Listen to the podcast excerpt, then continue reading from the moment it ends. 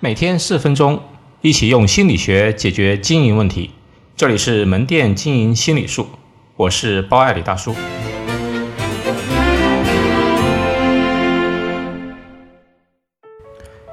一百块钱和价值一百块钱的水果，哪个更适合当做奖励呢？大家好，我是包爱理大叔。在门店经营中存在一些困扰，该给员工发些奖金还是送礼物？该给顾客多打折，还是多送礼品赠品？我试着从两个心理学维度去剖析：一是人的大脑分成显意识与潜意识，这就决定了人具有至少两面性的人格特征。比如，顾客买东西，标价九千八，优惠力度是八折，折后变成七千八百四十元。还有一个方法是不打折，但赠送。一个空调，这时顾客还要还价，再优惠八百四十块，零头抹掉。另外一种方法就是附带多赠送一套厨房锅碗瓢盆之类的。人的潜意识会觉得少了八百四十块钱，这是应该的，但是人的潜意识会觉得我多得到礼品，我多得了，我挣到了，我赢了，所以。在商业操作当中，多送赠品的方式优于多打折，因为它给顾客带来的感受是不一样的。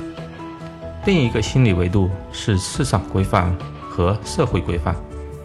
市场规范就是评估你给的东西的时候，它会以市场价进行评估其价值的大小，而社会规范是会以人情世故、社会关系层面去评估价值大小。这是两个不同的心理预期机制。比如，员工这段时间表现不错，加班很辛苦，有两种奖励方式。奖励一，老板发一百块钱；奖励二，老板发价值一百元的时令水果，并亲自送给他。你看，奖励一就是市场规范，员工会去比较其他店的加班费多少。来评估这一百元是多还是少，一切旧商言商，标准化，按市场价格办。而奖励二呢，是社会规范，时令水果送的是感受，员工更念你的情，而不会去评估水果值多少钱，他收获的是一份感动和老板的关心。毫无疑问，发钱对于员工来讲更实际，省钱对顾客来说也更实际。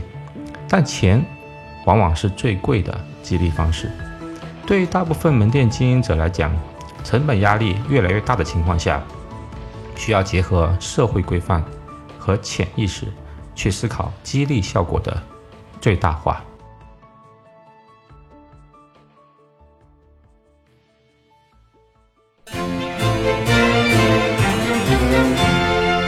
好，今天就到这里。欢迎大家关注门店经营心理术同名微信公众号，那里有文字版。谢谢。